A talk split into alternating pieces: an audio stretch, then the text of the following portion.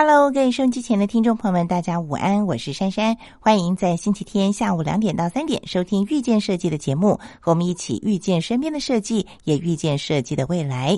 哎，怎么节目的开场只有珊珊一个人呢？因为我们的男主持人东龙先生去大道城找朋友喝咖啡了。嗯，因为呢，最近大家都不太容易出国，当然，国外的朋友也很难进到台湾来哈，所以有很多的旅宿业者最近都比较清闲。东龙有一位朋友就在大道城的那个区域呢，开了一个非常有特色的旅宿，叫做 Origin in Space。这个旅馆很特别的是，它是在一个老的建筑物当中，而且是登记有案的历史建物。它也是台北市第一个在历史建物中开旅馆的旅馆，而这栋建筑也有九十岁的年纪了。虽然说它是旅馆，不过在一楼的部分呢，则是开放，是一个小小的咖啡厅，也有一些选物店，也是欢迎大家经过路过可以进去坐坐聊天的。所有去过的人都被它那种缓慢、悠闲又带着古早味的生活情调而着迷。所以究竟是一个什么样的空间呢？待会儿我们就请东龙还有店主人 Harvey 来为大家介绍喽。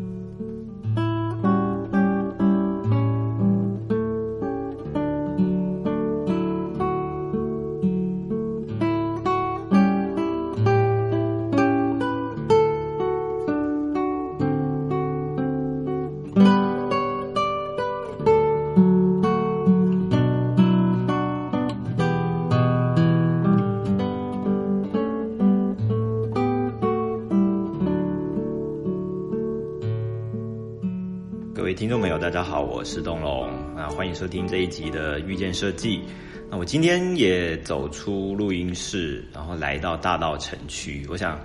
现在因为疫情的关系，所以大家可能都不太敢到处走，或者是甚至连出国都不太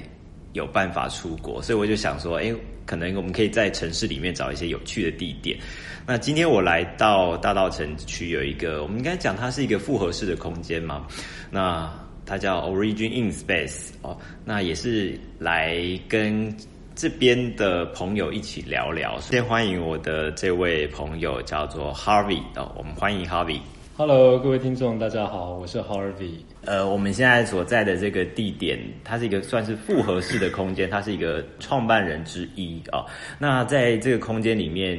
那它其实是结合旅馆，然后又结合算是选品店嘛。它比较特别，应该就是说，它算是因为在大道城这边就有非常多的老房子，或者说历史建筑，然后它算是在历史建筑里面。建构了一个旅馆的空间，我觉得这是一个很大的挑战。要在历史的建筑里面，本来很多的限制，然后变成一个可以让现代人住在这个历史空间里面，然后又有非常多有趣的一个好玩的地方。大澳城这个区块，它本来就是台北市发展的源头嘛，嗯，它的起源。那我们当时的一个构想是说。我们整个团队其实，在呃过往的旅行的经验里面，我们都很喜欢到一些城市的老城区里面去待一段时间，因为每一个老城区，它其实都反映了这个城市它呃原有的一些文化，还有它的一些过往的一些生活样貌。那其实台北，你看，我们其实作为一个国际性的都会，我们有现代的一面，我们也有这个老的这一面，其实我们希望去呈现就是。台北老城的那个生活的感觉，那大稻城它作为台北曾经最富庶的一个区域，在早年的时候，很多的国外的商行或是领事馆都是设在大稻城这一区，所以当时这边的人的生活，它其实跟那个年代的台湾的其他地区的生活是不太一样的。当时是农村的社会，所以基本上一般的人家都没有太多的呃可以看到外面的东西。可是住在这里的人不一样，因为他们都是经商，嗯，所以在这个贸贸易的港口，有很多外国人会来到这边做生意。我们有很多台湾的东西，像是茶叶啊，我们的布匹、我们的米会出口到外面去。那所以这里的做生意的人呢，他们其实很有机会去接触到很多所谓的舶来品，嗯，所以当时这边的人，他们的家里面就会放了很多的舶来品，是一般的名家是看不到的东西。例如说像我们楼下的这些收音机，然后还有我们放在房间里面的这些唱片机。那我们就是想要去重现那个时候大道城的人的生活的样貌，所以我们选了一个这个历史的建筑，然后来建构一个这样子的场景。那当然不可能说是一模一样，但是我们呃保有这个呃以前人的生活的这种本质，然后搭配现在符合现代人生活住居的一些需求，然后把它两个结合在一块。嗯，对。那整个过程就是呃，其实我们我们是台北是第一个在历史建筑里面呃申请旅馆执照的的旅馆，所以在这个过程，我们其实花了三年的时间。一般请旅馆执照可能三个月到六个月，这个执照应该就会下来。但是我们花了三年的原因，就是因为我们是台北市第一个，所以对于政府来讲，其实他们也是第一次接收到。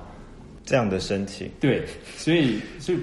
你知道不能乱审核，嗯，审核就很严格，其实相对很严谨，嗯，因为我们的这个审核案会成为未来的的潜力，所以非常重要。所以在这个过程中，其实呃，政府这边审核很严格，但是他同时也给了我们很多的协助，就是协助我们去复修，然后还有做内部整建的过程。那他也协助我们说，怎么样去让老建筑跟现有的一些设备，能够 在不没有太多的工程呃变动太大的情况之下，然后让两者能够呃很完美的结合，但是这就需要时间。因为我知道这边位置叫做六管街尾杨氏店屋，是不是这好绕口的一个？你可以解释一下这个建筑的一些背景跟特色。好，六管街就是我们现在，因为我们所在位置是在。南京西路跟迪化街的交叉口，嗯，那南京西路跟迪化街碰在一起的时候，它是要转弯的，对，然后会再有另外一个转折，然后一直接到所谓的呃我们现在的环河北路这个地方。嗯，那以前这一段就叫六管街，这一段的南京西路就就叫六管街。那我们刚好就是在六管街的尾段，嗯，所以在历史建筑的呃文化局的历史建筑里面的这个资料，我们就被称为。六管街尾，这个杨氏店屋，嗯，它当时被保留的一个资产，就是它的一个一个背景，就是因为我们是一个六联动的连在一起的建筑，嗯，然后那这样子的电屋的形式，其实在台北市的其他地方是不容不容易看到的，因为它是整个连在一起的，对，然后那它保有原本房屋的那个立面，然后甚至是那个铁柱的栏杆，都保存的非常的完整。所以它后来就是被列为历史建筑，然后再经过文化局的呃，就是古迹修复师的这些重建，然后变成我们现在看到这样子的的建筑的样貌。对，那它以前这个地方在清朝的时候是没有现在这样子的建筑的，当时是由那个时候的巡抚叫刘铭传，嗯，然后他邀请了当时的士绅，就是板桥林家。进来这边开发这边的土地，那大道城这边的土地开发也是板桥人家第一次跨足到这个土地买卖、土地的开发的这个 business，因为他们以往都是以米为主的生意嘛，然后这是他们第一次跨足到这个土地开发跟跟跟跟买卖，然后当时这个当然这是一个传闻，我们我们觉得就是看现在看到的历史，它并没有被。被确认，但是有过这样子的的时期，他是说当时是中国那边朝廷要派那个钦差来巡视嘛，那么接待钦差最适合的地方，当然就是选当时最富裕的区域，也就是大稻城，所以那个时候刘铭传他就集合了这边的士绅，然后板桥林家这里一起建构了这一个。这个六馆街尾的这当时是一栋大的建筑物，嗯，然后那个时候就是呃，听说就是为了要让这个钦差来到台湾的时候短暂居住的一个行馆，对。那在这个野史后来是说钦差最后并没有来，嗯，所以呢，等于有点像是刘铭传就白盖了，对，白盖了这建筑物。但是现在建筑已经盖了，所以那个时候就是由台湾的官方来做使用。但是这是清朝的的的时候的建筑物，那到了这个日据时代的时候，它就被拆掉了，这里就变成了我们现在看到的这种砖造建筑物，就是跟我们现在看到的建筑是一模一样。嗯，这个建筑物是在一九三一年盖好的，对，所以到现在将近八十年，八九十年八九十年的历史。对，OK。那它的外貌基本上保存的是跟以前一样。对，那内部的话，当然有经过那个文化局的古迹的一些修复，所以有些地方它是你会看到新的痕迹，但是大部分都还是是老的痕迹。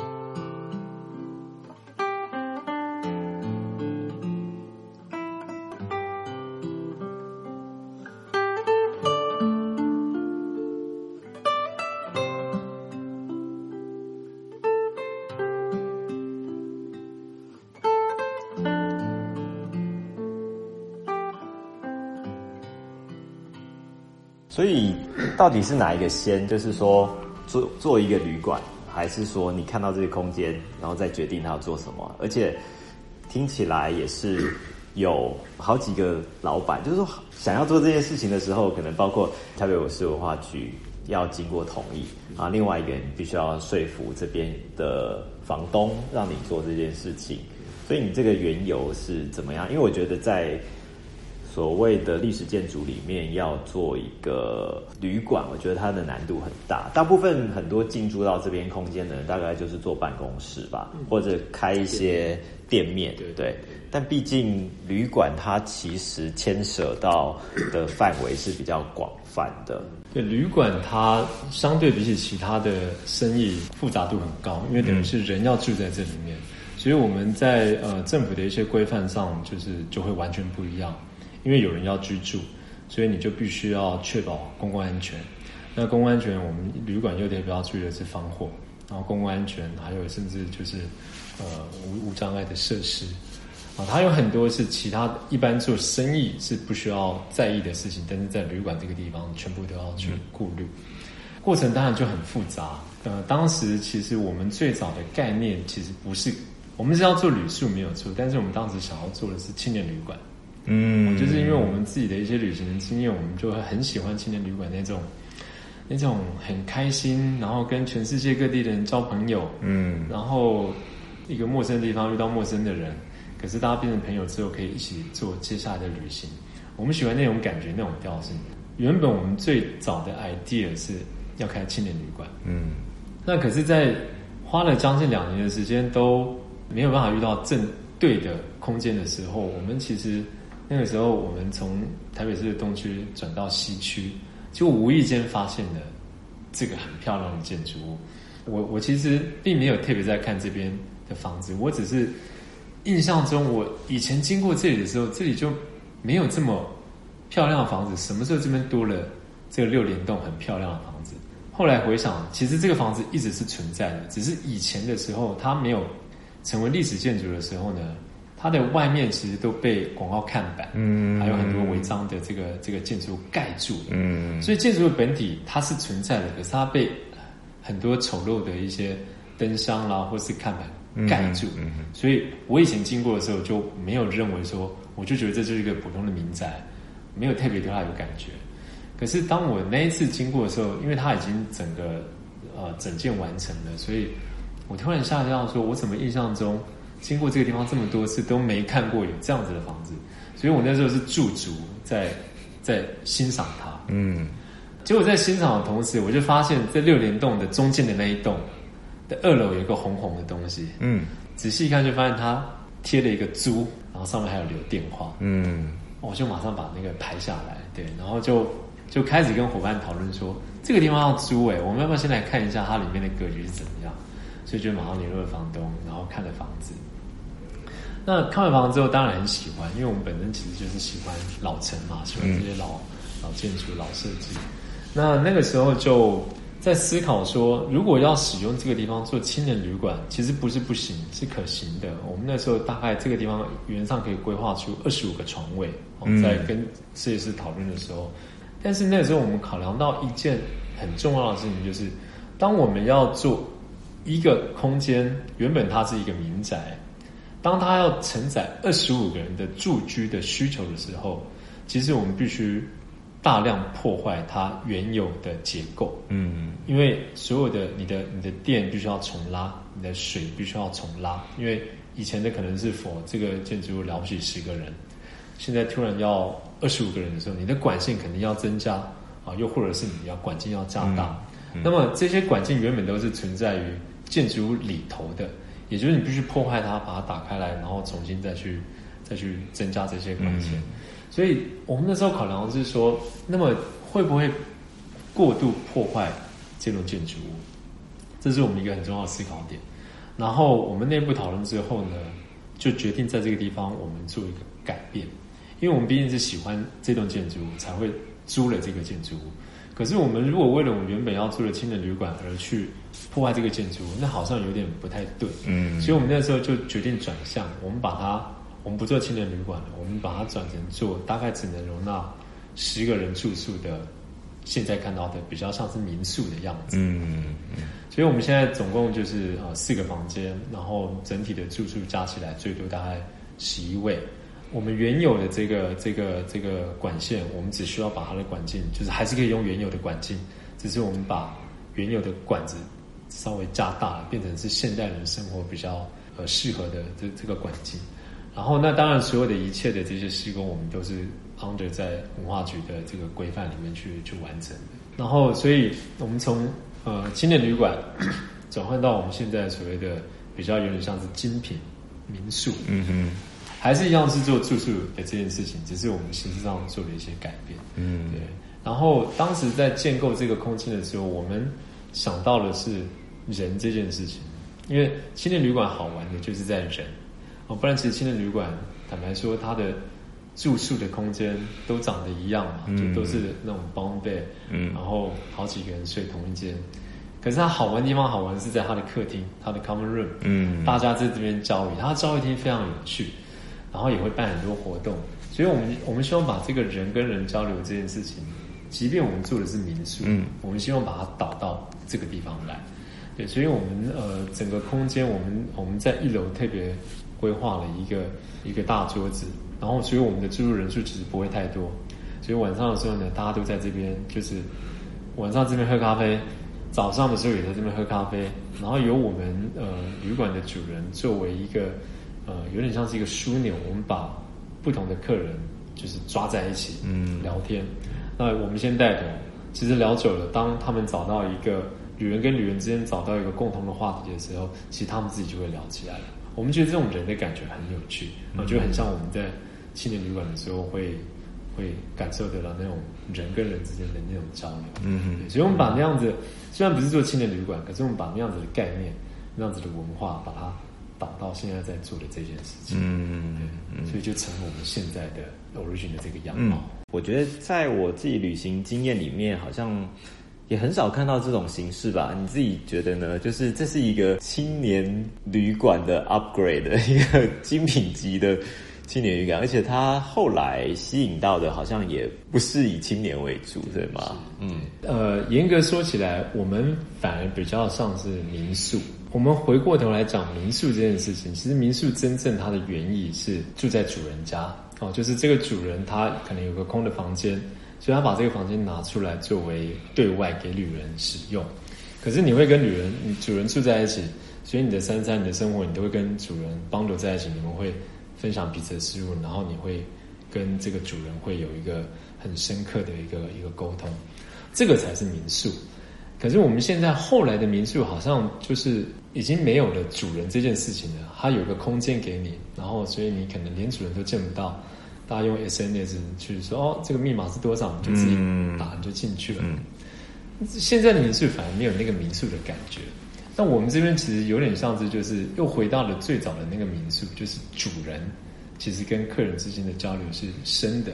但是我们在增加了青年旅馆这件事情，不只是主人跟旅人，把旅人跟旅人这边也串起来了。后来就是加入了这样子的概念进来，嗯，但是回过头来，其实我们还是像是民宿，房间的数量也不多啊，其实也像是民宿的的方式在在营运的，那只不过是因为。法规的关系，我们必须申请旅馆的执照。嗯，对。那对于旅人的想象，我们其实一开始的设定是，我们的来我们这边的客人肯定不是一般的客人。嗯，他比较像是呃深度旅游的客人，他可能不是第一次来台湾，他其实已经来台湾好几次了，所以他其实对于一零一啦一些那种很 modern 的那种区块，他其实已经呃没有太多的的兴趣，他可能开始想要了解这个城市的内在，想要了解这个城市的文化跟它的传统，这样的客人就会来到我们这里。为什么呢？因为我们旅馆其实很不方便，因为是老建筑，没有电梯，厕所是在外面的。嗯，我们整个空间只有一个房间的厕所是在房间里面。嗯。其他的都碍于这个建筑物本身原有的这个规范，因为我们不要去破坏它太多，所以我们还是保留它原有的管线的配置。其实厕所都是在房间外面，在天井区。那其实这个对于旅行上，哎，它就会有一些不方便。如果说你今天是在乎的是一个便利性的话，的的旅人的话，你就不会选择这里，因为这里肯定是不方便的。嗯。但是你今天如果想要看的就是了解台湾，甚至台北它。以前的传统的生活的样貌，那这里就是非常棒的一个体验的一个区块。它真的就是保有以前人家的生活的那种样貌。再者，我们旅馆的一个特色就是我们没有电视哦，因为我们觉得说，在第一个我们要重回到以前的生活，那肯定是没有电视嘛。对，那当然这只是一个一个玩笑话，只是说呃，没有电视这件事情，其实也是我们呃深思熟虑过的。电视这个东西，它有好有坏，它是一个让人家粘着度很高的一个一个东西。即便你可能到了一个地方，你可能听不懂它的语言，可是如果有一台电视放在那里，你还是会习惯性的把它打开来，然后开始看这个地方播什么样的节目。电视其实到处都可以看，所以我们觉得说来到这里，我们希望它慢一慢，就是缓一缓，啊，让整个步调都缓慢下来。进到我们这个空间里面，你就整个步调就放慢。所以没有电视的好处就是帮助你去进入到一个慢生活的一个状态。那没有电视，我们提供的就是呃早年的这一些呃唱片机。所以我们一楼有一个唱片库，然后每一个房间都有配置那个黑胶唱片机。所以客人来到这个地方，他可以在一楼选择他喜欢的音乐的类型，然后把这个唱片带到房间，然后我们的管家会。协助教客人怎么样去使用、播放这些唱片，然后就在那边慢慢的听这些类比式的音乐，不是数位的，然后有时候还会听到蹦，就是唱片可能有刮到的地方，嗯哎，就是回到那种缓慢，然后呃老的那种风景。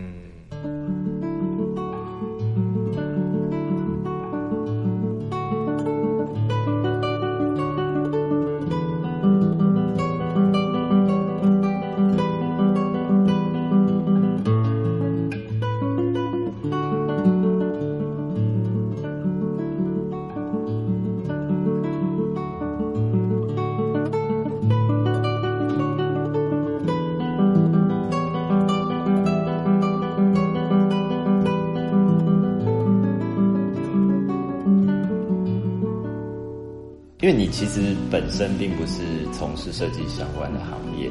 所以大家应该好奇是说，哎，那你自己的旅行风格啦，或者是你自己对于理想旅馆的要求是什么？因为它就直接反映在当你自己在做一个住宿的空间的时候，它呈现的样貌。你分享一下你自己在。这个部分，或者说你自己的生活，或者说你的工作跟这样的风格的一个关系。OK，我自己的旅行的话，其实我是喜欢呃定点的待在一个地方，嗯，然后待上一段时间，嗯，而不是去看了很多个地方，在短时间之内看很多个地方，有点像是居游，嗯，我换一个地方住，因为我因为是用居住的角度看待这个旅行，所以我所选择住的地方，它要有。那种家的感觉，像家的感觉的空间，你在里面就会很很放松。然后也因为你要在这边待上一段时间，所以它其实不能让你太。有些地方很漂亮，可是很漂亮的空间就会让你一进到这个空间，你相对会很谨慎。嗯，对，所以它其实就是要有一个，就是基本上就是像一个日常的家的感觉。那旅行居游的的方式，就是因为当你长时间。也不要说长了，就是你至少在那边待上一个礼拜、两个礼拜，啊，甚至是半个月、半个月到一个月，你会对于这个地区，因为你是用住在那边的居民的的态度去住在那里，所以你会对于这个地方的生活，对于这这这个地方的人的这些一些习惯，你会开始有一些认识。那这个就会刺激到你自己原本的，因为你原本其实如果只是只是经过的话，你看不到这些深层的东西。可是你一旦进入到他们生活层面了，你就会知道哦，这个地方其实它还是有一些只是一般的旅行看不到的的一些事物，嗯，那就会增加你的生活的一些一些经验，嗯，对。其实我喜欢这样子的旅行的方式。嗯，那你觉得在台湾，尤其是当初刚把这个旅馆做好的时候，你怎么去想象说有哪些人是你想要呃邀请，或者说觉得他很适合这样的一个空间？因为我觉得。可能你对于住宿空间的要求比一般人来讲是高非常多吧？因为开始早期的时候，你还自己做这个空间的清洁，就是你会把 很多细节都做得很好。当然，这是这是很好，但是我觉得有点难想象，就是说，哎，为什么老板呢自己就要把这个做到很 detail 的部分？其实那时候就被大家骂，说你在浪费时间。但是其实那个时候也因为有那个时空背景，我们可以这么做的原因是，我刚刚讲我们房间是一间一间开，嗯，所以其实一开始的客人其实真的很少，也有时间让我这样慢慢慢慢弄。那会这样弄的原因，其实还是回归到我们所谓的那个体验，嗯，呃，因为我们其实一开始进入这个产业的时候，在各大平台根本没有人知道你是谁，所以当没有人知道你是谁的时候。客人留的这个 comments 评论就非常非常的重要，嗯，因为后面的客人都会看前面的客人留的评论，嗯，所以如果前面的人留的评论不好，即便这个评论可能只有五成是真的，后面的客人都会相信，因为他根本没来过，他也不认识你。所以当时为了要让来到这边住宿的客人都能够有一个近乎完美的体验。那么我们在准备上也要近乎完美，嗯，所以我真的是非常苛求这个空间的所有的细节，嗯，所以我那个时候呢，我在整理这个房子的时候，整理这个房间的时候，吸尘器吸完了之后呢，我还会用那个滚筒的那个纸开始到处粘，然后粘完了之后呢，我还会用手机，然后把它那个灯打开，开始照。哪里还有没有什么客人掉了头发我没有看到的。那个是强迫症的感觉，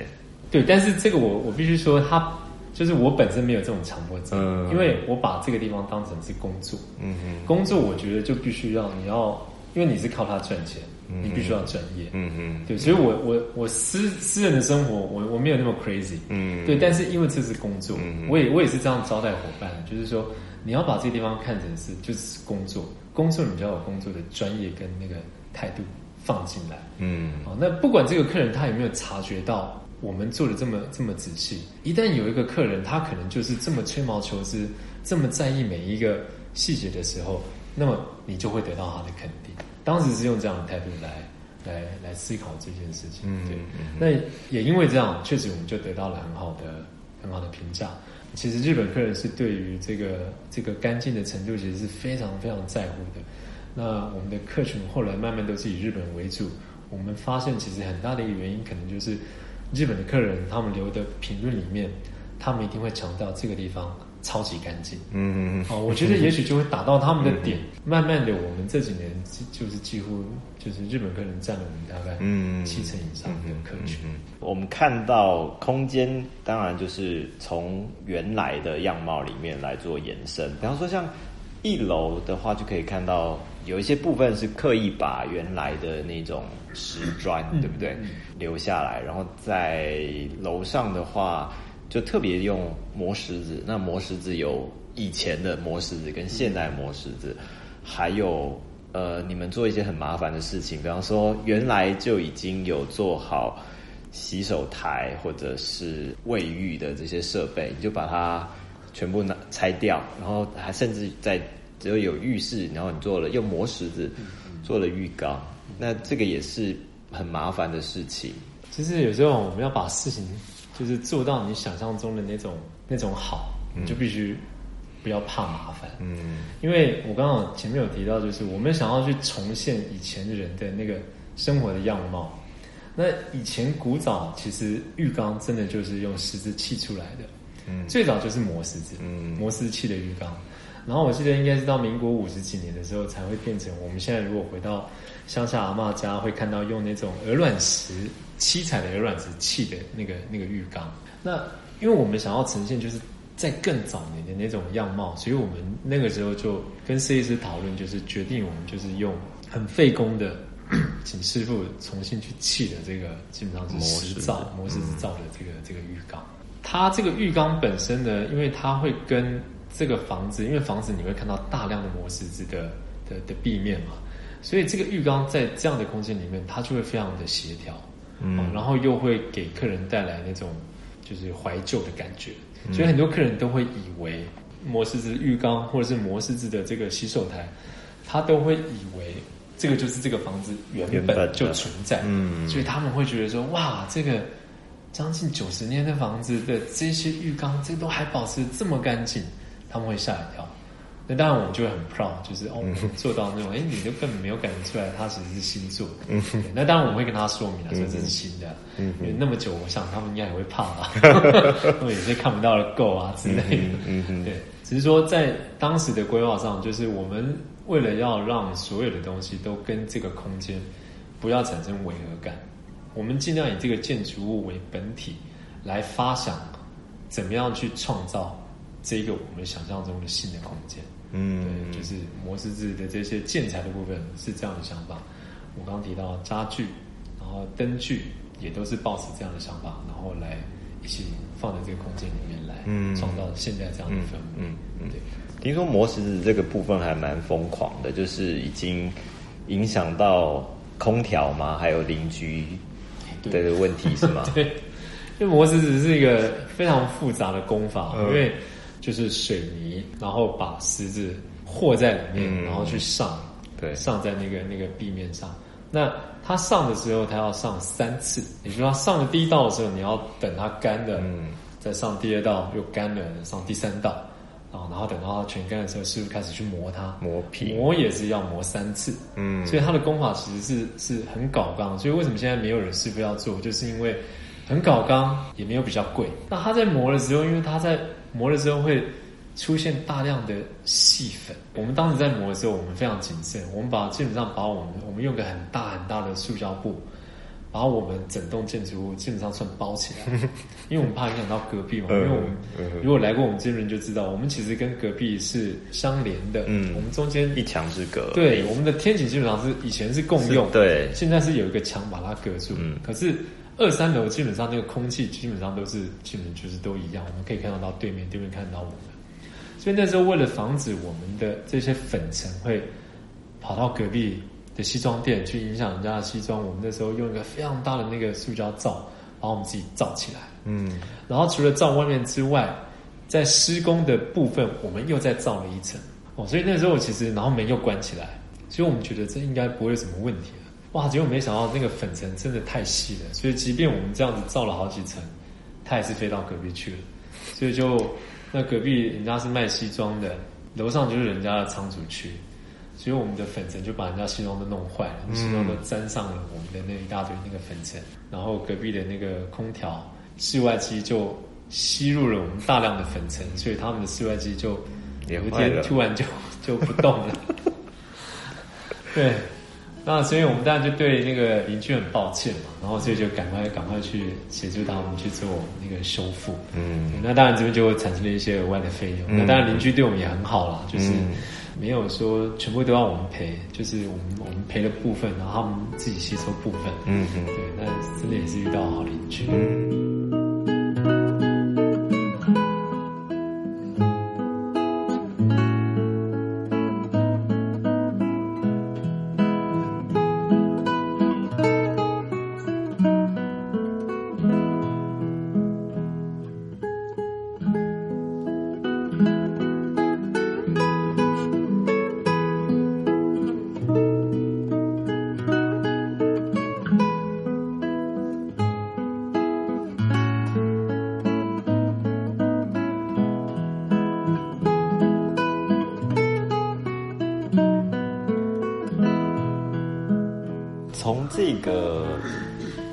这个空间开始使用以来哦，然后到现在，不管是有形无形上面啊，那你觉得有什么变化，或者跟你自己想象不一样的地方吗？其实最早呢，我们在这个空间的规划，我们是没有规划一楼的咖啡店。嗯，就是我们会有咖啡机，当时我们就是买了一台一九六二年的咖啡老咖啡机。嗯，但是当时我们的想法是，这个是我们自己要喝，然后跟给楼上的客人嗯使用的，我们并没有要做咖啡店。不过在跟这个文化局这边的几次的这个这个会议中，就是我们因为毕竟它是历史建筑，对，那我们其实以旅馆来讲，我们的客人也是也是外来客，所以我们还算是一个公共空间。这样的历史建筑物，如果只针对旅宿的客人的话，它其实呃让大家接触它的这个这个几率就比较低了。嗯，比如说你必须要订房，你才会进来。嗯，所以后来我们就就变成说，哦，我们有点限度的把它变成咖啡店。哦，可是东楼你也会看到，我们楼下其实它还是维持一个客厅的感觉。对，所以我们座位其实非常少。嗯，所以也就是说，我们现在对对外开放了，可是我们并没有因为一楼要变成咖啡店来营运。我们就把它变成好多个桌椅，让生意更更更多人来喝咖啡。我们还是维持那个人，我们原本要强调那个人的那个概念。嗯，客厅的概念它还是存在。嗯，啊，只是我们欢迎更多的人进来这个地方，然后享受这个空间。嗯，对，所以这是第一个改变，就是从原本没有咖啡店到到有咖啡店。嗯，然后第二个改变是呃，我们其实之前呃，我们有做选物嘛。嗯，可是我们的选物某种程度上是比较像是，呃，我们挑我们自己的东西。嗯，经过了几年下来之后，我们我们也开始跟一些台湾的一些新锐的设计师，我们也认识了。然后本来我们挑的都是比较偏北欧的东西，但是后来我们也觉得，其实我们作为一个销售的场所，其实我们可以帮助更多台湾的年轻设计师去把他们的商品在这边曝光给。因为我们我们的客人几乎是外国人嘛，嗯，可以给更多的外国的人可以看到台湾的设计，嗯嗯，哦，所以我们后来也改变了我们原始的想法，就是我们从原本只卖只卖欧洲的东西，原本只卖一些，甚至是原本一开始只卖黑胶唱机，然后到现在我们其实加入了很多台湾设计的元素进来，很多台湾新锐设计甚至放我们这边贩售，然后我们的店现在就会看起来更像是一个。一个一个零售的空间，嗯哼，哦，它当然还是没有那么零售，但是东西就增加了很多，嗯，那当然，呃，我们挑的东西还是会比较跟生活有关的，可是从原本的呃只卖外来的东西，加入了很多台湾设计，所以它已经有一点可以变成一个平台哦，就是说会让更多人去认识设计或者是展示设计的地方。那我知道，像二零一八年的时候，你们还跟呃日本合作，就是墨田区的一个算是民间的工艺，或者说一些商品的制造，就是日本比较稍微传统中小企业这样的一个合作。然后像去年嘛，还有跟 Pinko 也合作，这些合作是你自己当初可以预想得到的吗？那完全都根本就想不到，就完全不在计划内。嗯，对。那我觉得其实其实做事情是这样，就是你的主轴清楚了，你就好好的把你的就是你的本质很重要，坚守自己的本质，然后去做一件事情。那接着就会因为你的喜欢或是偏好你这样本质的一些外围的机会，它就会跑出来。嗯，哦，那这些其实真的是我们在怎么样会做那个 business plan 的规划。我们也不会想到合作这样的事情，对。但是当你的方向正确了，当机会出现的时候，你就知道哦，这就是机会就来了。嗯，所以你看，我们我们基本上我们这边就是一个一个走比较传统，然后老的一个体验的一个区块。所以当时莫连区政府会看到我们这个地方，其实也是因为彼此的这个这个感觉是对的嘛，哦，都是在。一只是一个是日本的老的传统，然后这个是台湾的老的空间，嗯，所以日本的老的传统加上新的设计，不就跟我们这边老的空间加上新的这个设计跟家具结合在一起的感觉就一样，对，只是我们用不同的形式来呈现，嗯嗯，但是当这两个碰在一起的时候，哎，它是完全可以可以可以结合，可以 match，嗯。其实，如果大家来这边，可以感觉到它的空间算是非常具有丰富性哦。你说刚像我们刚刚讲的，像一楼，它是一个比较所有人都可以来参与或是交流或是驻足的一个地方。二三楼当然就是居住的空间，那同时它是一个比较长形的呃腹地嘛，那中间还有一个天井。然后，尤其是这个是不是可以说，就是呃，只有住的这个客人才有可能有机会到顶楼上面去，因为我之前就是我们有上去过，然后拍了照片，然后就有人就问说这 这里是哪里？因为在台北很少你可以看到坐在。屋顶的砖瓦上面拍照的一个地方。对，这个这个就是这算是我们这边的的的秘密景点。嗯，那确实这个是只有住客，嗯嗯，住客才有这个权利说，哎，他想要到上面去。那当然，除了住客之外，就是老板的朋友。对，所以赶快来跟我当朋友。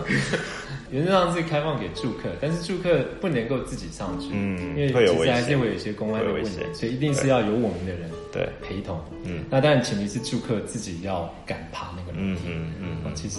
它是一个垂直的，对他其实第一次爬的应该会 会有点害怕。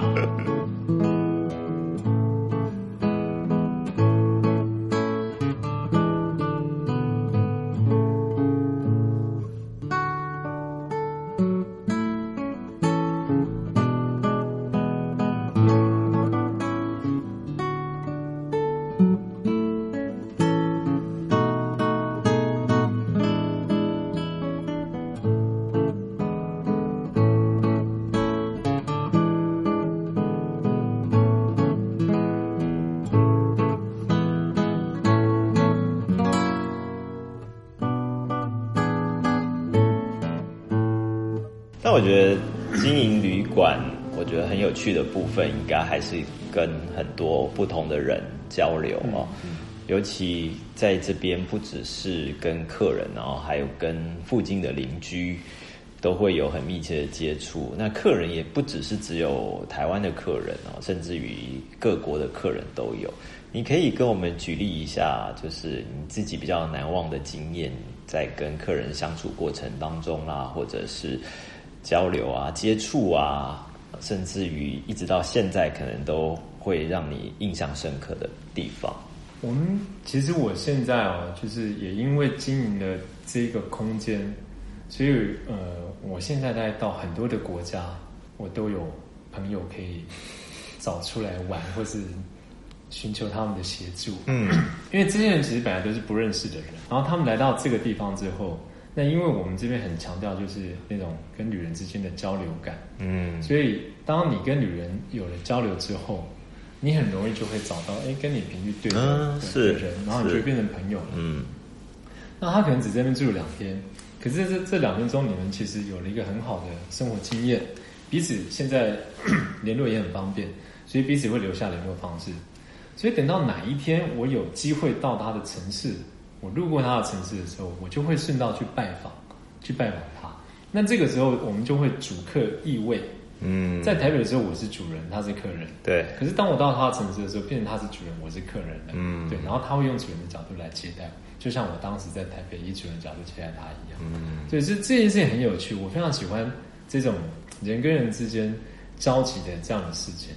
刚你讲的就是说，印象最深刻的，其实因为交了很多的朋友，但是印象最深刻的是，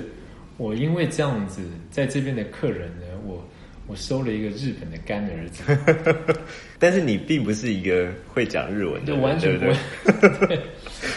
那这件事情很有趣，是因为那一天呢，那个日本妈妈她带着她的孩子来入住，然后她本来是订了两个晚上，小朋友第一次来台湾，妈妈好像是第二次来台湾。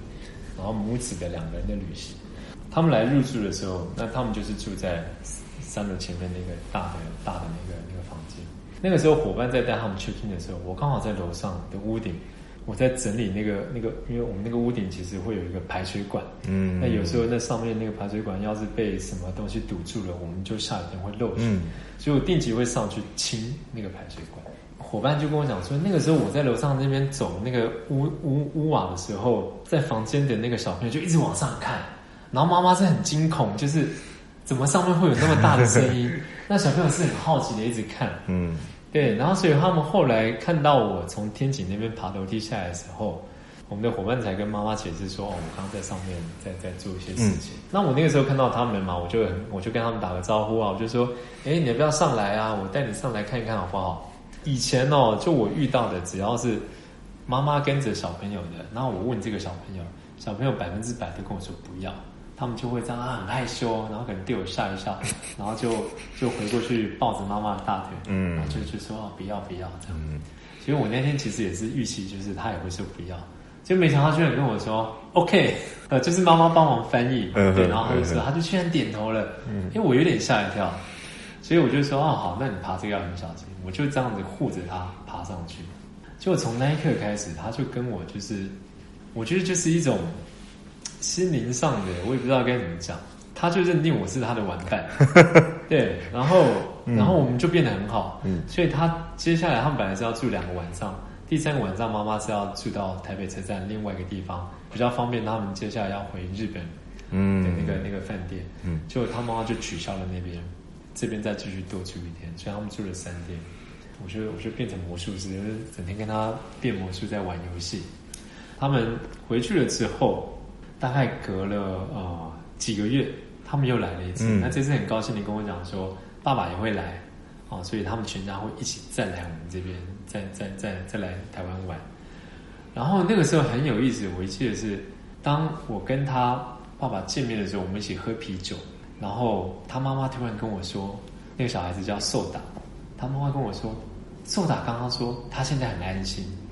然后我就说安心什么？他妈妈就跟我说，因为这次爸爸有来，嗯，所以他本来在来的时候很忐忑。一直问他妈妈说：“日本的爸爸跟台湾的爸爸遇到的时候会不会打架？” 就是问什么时候什么时候当爸爸了？就是就是呃，就后来就是因为其实我们的我们的伙伴都就是说我跟他很好，嗯，所以就觉得说，哎，我我就很像他的爸爸。对，那那他妈妈也说，哦，我是他台湾的爸爸，那个感觉就是很亲。嗯，所以他们说他们那次再回来台湾之后，就有点像是来。拜访亲人的感觉，对，嗯，所以他那时候很担心说啊，两个爸爸会不会因为他而而吵架？嗯，就没想到看到我们两个人很开心的喝啤酒干杯，他就整个人很放心。他们家庭现在每隔一段时间就会来台湾，然后就住在这边，嗯嗯，对。然后那包含寿达在去年来的时候，他还去住我家，嗯，对，就是我们的关系就从一个原本我们根本就完全不认识的陌生人。发展到现在，变成关系可以到这么亲的一个一个这样子的关系，所以这就是我觉得经营这这个这个空间，它很有趣的，就是当你对他们上程度上反映了人性，嗯，当你对人好的时候，其实人也会给予你同样的反馈，嗯。可是当然，你如果一开始就对人家可能 就有一些居心，那其实久了，人家也会知道，嗯，那自然而然那个防卫性就会起来，嗯嗯嗯嗯。所以我觉得。在这个地方，就是也因为我们一开始很重视人这件事情，所以我们现在呃，不只是我，我们的伙伴也是一样，我们跟很多的客人都产生了很好的交流，嗯，然后也都持续保持联络。我我我们在我们 Facebook 上有一次，就是我们去旅行的时候，我们到了不同的地区、不同的城市，都有我们的客人，嗯，然后我们都跟他们见了面，然后他们都招待我。这个是当初可能没有在预期的想象里面吧。当初其实某种程度上有诶，因为我们在做这件事情的时候，我们那个时候其实一个想法就是，我们如果在台湾做这样子的一个一个呃海外的生意，就是因为我们是在台湾做海外客人的住宿嘛，然后我们那时候就说，哎，我们如果我们这样也不用出国，然后也许也能养活自己，然后又能够结交全世界各地的朋友，嗯，哎，这样感觉好像很酷啊。对，好像即便没有赚钱，好像也是赚了很多。对，赚了很多友谊。对，所以那时候其实我们一开始的时候，我们有一个有一个想法，就是因为在我们自己旅行的过程中，其实你会看到很多你的住宿的空间，嗯，它可能很漂亮，然后它有有很棒的 view，很棒的设计，嗯，然后很棒的硬体的设备，可是你其实跟那边的人完全没有任何的交集，嗯嗯嗯，帮你 check in 的人，他就是。行礼如仪的帮你 check in，你不知道他的名字，他跟你不会除了 check in 的过程之外，不会有其他深层的对话。嗯，啊，其实我们觉得这个部分很可惜。嗯嗯，啊，所以当你会一而再再而三去同一个地方的时候，你肯定不是为了它的风景，或是为了它的这些所谓的外在因素，你为的肯定是那个人。嗯，啊，你会一直不断的造访同一个地方，就是因为你有朋友在那边，所以你会去拜访。否则你不会一个风景看了一次两次也够了，你不会一直去。嗯，对。所以我们觉得人这件事情，也就是让我们的回头的客人其实相对还蛮多的。嗯，他们会一而再再而三的来到台北，就会住在我们这边。嗯，那有时候他们订不到我们这边，他们住在别的地方，他们也会跑来这边跟我们喝咖啡，然后聊天。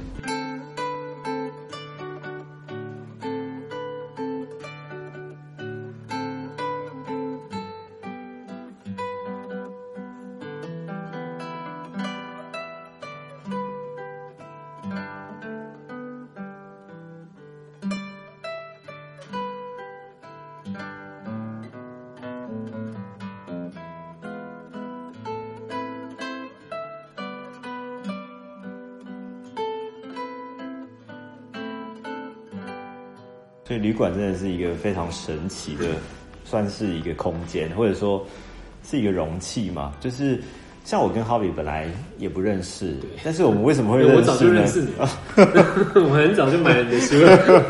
没有，我们会认识的原因是因为，呃，我的日本朋友跟我的香港朋友都认识他，然后最后真的是没办法了，就是 就凑在一起，就有机会来到这边了。所以，如果我这样的一个问题是说，如果这个空间他是一个人的话，嗯，他很有性格嘛，他有自己的这个想法，然后他有自己的态度，那你自己怎么形容这个像是人的这个旅馆呢？他是怎么样的一个人？如果用人来形容的话，那他肯定很有品味。然后呢？嗯。但是姿态不高，嗯哼，然后很容易跟人家亲近，嗯哼，然后然后很容易交朋友，嗯，在另外一方面，那他还是有他自己坚持的一些态度，嗯，对，嗯嗯，我觉得人大概是这样，所以你如果说硬要讲，他可能人格分裂嘛，有很多的坚持，但是但是又很随和，嗯。你在讲的是你自己 自己的性格吗？因为当时就是，毕竟这个空间的架构就还是是，它是很主观的。嗯，对，它所有的空间的建构就是很主观的，就是我们希望它是这样，因为我们喜欢这样。嗯哼，所以我们经过这样的空间，然后然后可能会让很多人可能会吸引到很多也是喜欢这样子调性的人。嗯，对。所以现在这个空间已经多久几年了？如果从它营业，就是我们开门开始的话，大概一五年的十月五号开始，嗯，一六一七一八一九二零，还有五年多，嗯，五年多，五年多。那你自己怎么去看之后的想法？就继续把这个空间发挥到更淋漓尽致，或更多的可能性，还是说有些人可能会选择让它有更多不同的，把它的。空间再延伸到其他地方啦，或者是呃，把这样的一个态度或者精神，有可能做其他的延伸。其实现在啊，就是现在就是只想到说，怎么样度过这个疫情。对，所以反正环境的变化就是非常多，然后随时都在 都在改变，对不对？但是。人是不会改变，人是不是那么容易改变的？长远来看，当然就是说，就像我刚刚说的，前面提到的是，我觉得是你的方向，呃，要要要确立，要正确。嗯，所以其实很多我们后来发生的事情，都不在当时的计划之中。嗯哼，对，所以我到现在的那个想法还是一样，就是我们哦，我们做了五年多了，那我们对于。当时的初衷到现在还是一直坚守着人这件事，人的这个初衷。嗯，所以我觉得我们还是一样，就是持续的做好我们，保持我们的那个本质跟初心。嗯，那很多的这些呃，它未来的可能性，其实都不是我们自己想到的。嗯，都是外面的外部的资源、外部的创意，他们发现了我们可能很适合他们的这个想法，所以他们来找我们合作。嗯，所以我们会变得哎很多元。嗯，那其实对于未来，我还是呃抱持这样子期待，就是有更多的创意，更多的想象跟可能性。嗯，然后呃发生在我们这边的时候，那我们会去呃跟着他们一起去创造一个更多元的一个一个想象。嗯，包含我们这边曾经。变成一郎过，嗯，然后曾变成酒吧过，然后之前有那个快闪店，嗯，然后还有书店，然后甚至是日本的市集，整个移植来这里，嗯，这些都是不在我们当时的的设定范围，嗯，对，但是它就是它就发生了，嗯，机会来了，我们能够判断这个机会是好的或不好的，嗯，我觉得就是这样，就是我们做好我们的本职，当机会出现的时候，我们会知道说这个机会是对我们这边有帮助的，还是因为其实也有很多是非常商业的。嗯，我们其实有距离到一些过度商业或跟这边调性其实不太对，嗯可是是有钱赚的，嗯的这样的合作的方式，嗯嗯，我们机会来了，我们知道说它是好的还是不好的，然后我们就接受了好的，然后继续去做，有点像一棵大树，嗯，像跟我刚刚说的，这里如果是一个人的话，我就觉得把这边把它当成像一棵树，嗯，我们在这边种了一棵树，然后树它就会一直成长，嗯，可是树会长成什么样的形状，其实我们不知道。只是它的枝干会一直延伸，可是它每一个延伸长出来那个新的枝干，就是一个新的方向。嗯，最后它会长成一个我们现在也无法想象的，嗯，对，那个大树一样。是，就像当初只是想要看一个青年旅馆，但我觉得那个想要交流的本质是没有没有变的初衷的，只是说我们会开放 open mind，然后去迎接它更多的可能性，对。好的，那今天时间的关系呢，我们就跟哈比的聊天访谈到这边告一段落。非常谢谢哈比今天来参加我们的节目，谢谢谢谢大家听我这么多的话，谢谢谢谢。